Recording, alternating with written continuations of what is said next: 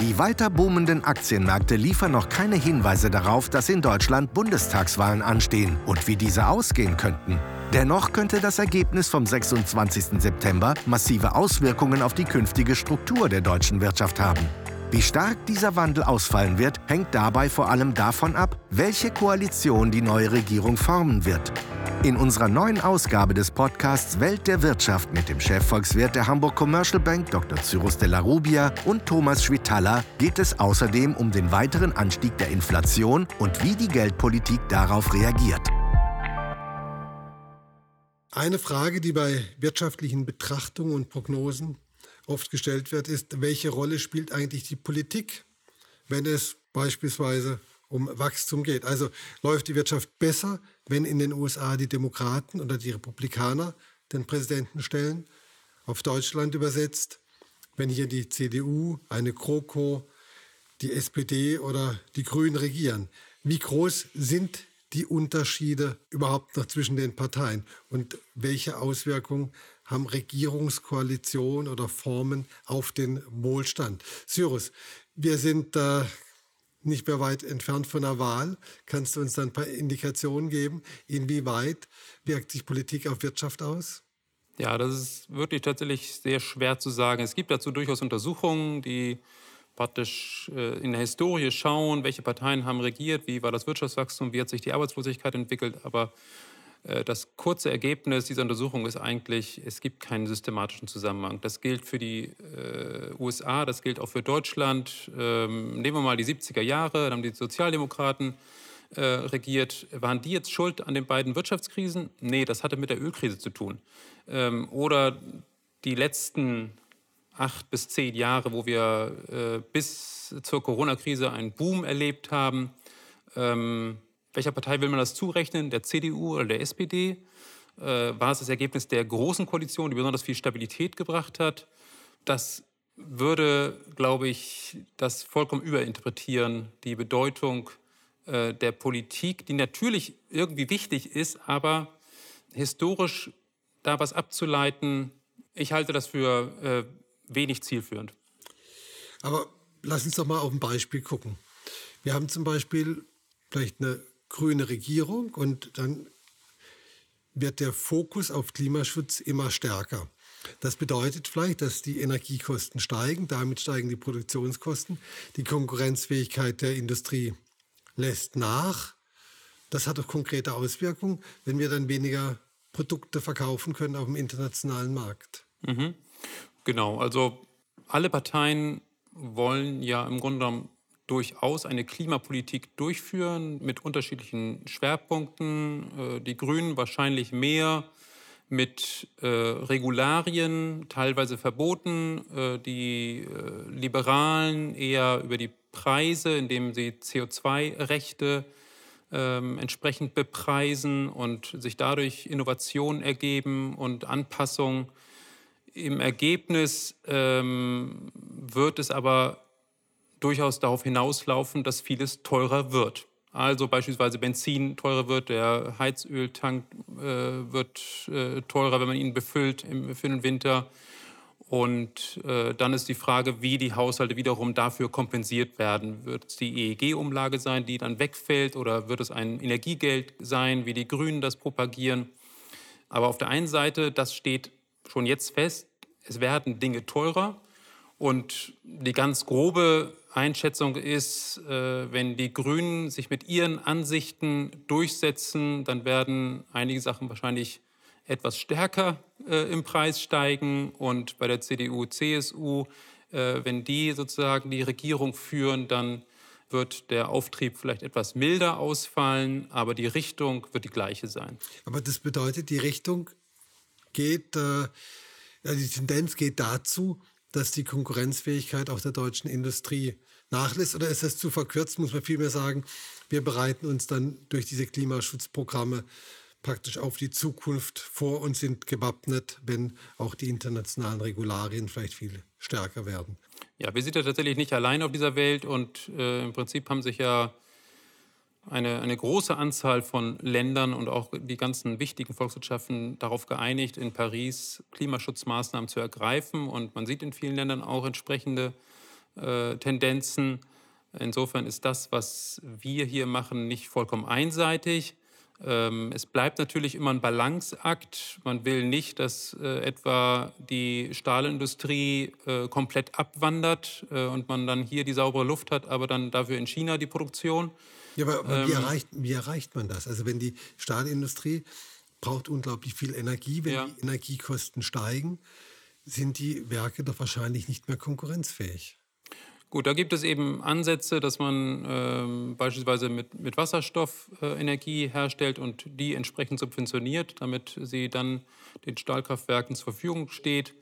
Also staatliches Geld muss da, äh, denke ich, schon reinfließen. Ähm, oder man subventioniert auf der anderen Seite die Abnehmer der, äh, des Stahls. Das muss man abwägen, wie man das am besten macht. Aber ähm, ich glaube, es wäre der falsche Weg, jetzt aus Angst, dass man irgendeine Industrie vielleicht äh, schädigt, äh, ganz darauf zu verzichten, Klimaschutzmaßnahmen zu ergreifen, weil es genau darum geht, nämlich Innovation voranzutreiben und durchaus an der vordersten Front mitzuwirken, ähm, eine neue Industrie zu entwickeln, die dann und da geht es um das Stichwort Wettbewerbsfähigkeit, äh, auch dazu führt, dass Deutschland dann unter den Ländern auch sein kann, die äh, dort besonders viele Arbeitsplätze schaffen in diesem Sektor, in diesem neu entstehenden Sektor.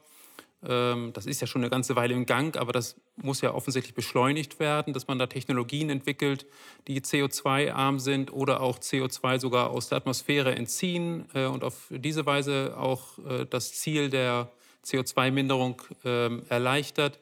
Also darum geht es. Man kann nicht nur Wettbewerbsfähigkeit begreifen mit, auf der Basis der Struktur, die wir haben, sondern Wettbewerbsfähigkeit auch in dem Sinne, dass man ein Innovationsumfeld schafft. Aber dieses Innovationsumfeld möchten doch praktisch alle Parteien, die momentan antreten, alle, alle großen Parteien. Und da siehst du da große Unterschiede. Ich sehe da Unterschiede im Tempo. Äh, wie schnell man dieses, äh, diese Technologien entwickeln will und äh, da auch bereit ist, den Strukturwandel auch etwas zu forcieren. Da sind sicherlich die Grünen die Vorreiter. Das ist ja deren Kernthema, der Klimaschutz. Ähm, und ähm, die CDU, FDP sind da vorsichtiger und scheinen den Standort Deutschland, so wie er jetzt in den jetzigen Strukturen ist, eher äh, noch schützen zu wollen. Das wird ja beispielsweise deutlich beim Verbrennungsmotor, den äh, die Grünen bis 2030 äh, nicht mehr zulassen wollen. Das heißt, Neuzulassungen dürfen dann nicht mehr mit Verbrennungsmotor ausgestattet sein. Und bei den ähm, CDU, CSU und FDP würde das länger dauern wobei die Autoindustrie teilweise schon selber vorprescht und das auch äh, für sich vorzieht äh, auf Unternehmensebene. Aber genau da sind solche Unterschiede im Tempo und das Tempo ist natürlich schon sehr, ja, das kann natürlich sehr wichtig sein und, und das ist natürlich auch ein Balanceakt. Äh, ist das Tempo zu rasch, dann zerstört man alte Strukturen, bevor die neuen herangewachsen sind. Ist man zu langsam, dann hat man eben die negativen Auswirkungen des Klimawandels noch stärker und hat auf der Seite natürlich auch Kosten. Aber das ist so das Umfeld, in dem wir uns bewegen. Aber es wird wahrscheinlich nicht so sein, dass eine Partei alleine regiert. Es wird mit an Sicherheit grenzender Wahrscheinlichkeit eine Koalition ja. geben. Das heißt, diese Positionen gleichen sich dann auch an. Ja, also ähm, ich glaube, in vielen Bereichen oder in vielen Konstellationen haben wir tatsächlich so eine Neutralisierung der radikaleren Standpunkte. Aber es gibt, sage ich mal, es gibt ja ganz viele verschiedene Konstellationen, die, wenn man sich die Umfragen heute anguckt, möglich wären. Und da würde ich zwei theoretische Pole nehmen, die möglich sind. Das eine ist Rot-Rot-Grün ähm, und das andere ist Schwarz-Rot-Gelb. Und Rot-Rot-Grün ist das, glaube ich, was die Wirtschaft am stärksten fürchtet, weil äh, wenn die, ja, die Linke mitregiert, äh, zusammen mit den Grünen und den Sozialdemokraten, dann ist natürlich Umverteilung Trumpf, das heißt Steuererhöhung für die ähm, hohen Einkommensbezieher und zwar über das hinaus, was Grüne und SPD beispielsweise wollen. Und auch der Ansatz, dass man über Regulierung und Verbote ähm, effektiver etwas durchsetzen kann, würde auch ähm, in einer derartigen Konstellation stärker Dominanz äh, bekommen. Äh, auf der anderen Seite, wenn man jetzt also ähm, schwarz-rot-gelb hätte, also die äh, Liberaldemokraten, äh, die Freidemokraten ähm, da mit im Boot hätte und die, und die CDU-CSU, dann äh, glaube ich, werden die Marktelemente stärker betont werden und äh, weniger Regulierung, auch steuerlich eher Entlastung als Belastung, wie das eben äh, bei Rot-Rot-Grün wäre. Und ähm, auf der Klimaschutzebene sehr viele Marktelemente auch, die man einführen würde und weniger Regulierung. Jetzt müssen wir mal sehen, wie wahrscheinlich diese beiden Szenarien sind. Aber unterm Strich könnte es ja so sein, dass die Wahl gar keinen so großen Einfluss auf die weitere wirtschaftliche Entwicklung hat. Ja, also das ist eben in den anderen Konstellationen, die dazwischen liegen, sozusagen tatsächlich zu erwarten, dass der Einfluss davon äh, relativ moderat ausfallen kann. Wenn beispielsweise eine Regierung unter der Führung von CDU, CSU und Grünen und FDP die nächste Regierung stellen würde, dann äh, könnte ich mir vorstellen, dass viele Positionen der Grünen, sag ich mal, abgemildert werden durch die Position der FDP. Ähm, umgekehrt wird es wahrscheinlich schwierig, äh, ganz auf Klimaschutz zu verzichten oder das nur dem Markt ich, das, das, zu überlassen. Möchte, das möchte ich auch niemand mehr, glaube ich. Nee, das möchte äh, niemand, wobei es äh, nicht so ganz leicht ist, äh, in allen Programmen wirklich ganz konkrete Maßnahmen zu finden. Aber ähm, genau, eigentlich das Ziel ist eigentlich äh, tatsächlich klar, da gibt es einen Konsens und äh, insofern wird man da auch irgendwie einen Weg finden können. Steuererhöhungen, ähm, auch in so einer Konstellation beispielsweise, werden die Grünen möglicherweise gar nicht unbedingt insistieren und auf diese Weise vielleicht dann woanders äh, auf der Klimaebene dann eher was rausholen wollen. Und im Ergebnis ähm, wird das äh, auf die Wirtschaft tatsächlich dann gar nicht so stark äh, sich, sich auswirken. Wenn umgekehrt unter der Führung der Grünen äh, diese Koalition äh, zustande käme, dann äh, glaube ich schon, dass wir im, im, ein, einen etwas schnelleren Strukturwandel auch in der Wirtschaft sehen würden, hin zu den äh, klimafreundlichen Technologien und äh, auch mit dem Risiko behaftet, dass äh, tatsächlich einige Unternehmen entweder abwandern oder schneller einfach an Bedeutung verlieren und abgelöst werden durch alternative Anbieter. Wenn man jetzt mal auf die Börsen guckt, die eigentlich immer ein ganz guter Gradmesser sind, auch vor Wahlen, ja. stellen wir ja fest, da gibt es überhaupt keine Reaktion, die marschieren weiter nach oben. Heißt das aber auch, dass äh, die allermeisten noch davon ausgehen, dass es eine, ich sag mal, eine Koalition der Mitte in irgendeiner Form geben wird. Also dieses Szenario, das du beschrieben hast, Rot, Rot, Grün, ist in Börsen auf jeden Fall nicht eingepreist. Nee, das ist nicht eingepreist. Ähm, das würde ich auch so sagen, weil äh, Rot-Rot-Grün eben diese relativ deutlichen Steuererhöhungen bedeuten würde, was äh, dann auf die Gewinne sich negativ niederschlägt und dann entsprechend die Börsen auch ähm, beeinträchtigen würde. Ganz allgemein, sage ich mal, kann man sagen, dass äh, es gibt ja dieses Sprichwort, Börsen haben kurz, nee, politische Börsen haben kurze Beine. So. Und das gilt in der Tat für, würde ich sagen, alle Länder, wo man über ein, ein stabiles institutionelles Umfeld sowohl im Privat- als auch im staatlichen Sektor äh, verfügt. Weil diese Institutionen eben genau dafür sorgen, dass Unternehmen nicht unter äh, vollkommen neue Planungen aufsetzen müssen und der Willkür ausgesetzt sind, so wie das in anderen Ländern, wo eben diese Institutionen nicht stabil sind und immer wirklich von Regierung zu Regierung dann auch vollkommen neu besetzt werden mit neuen Leuten. Ähm, das alles fällt weg in seinem stabilen institutionellen Umfeld und deswegen hat Politik da in der Regel auch nicht so einen nachhaltigen Effekt.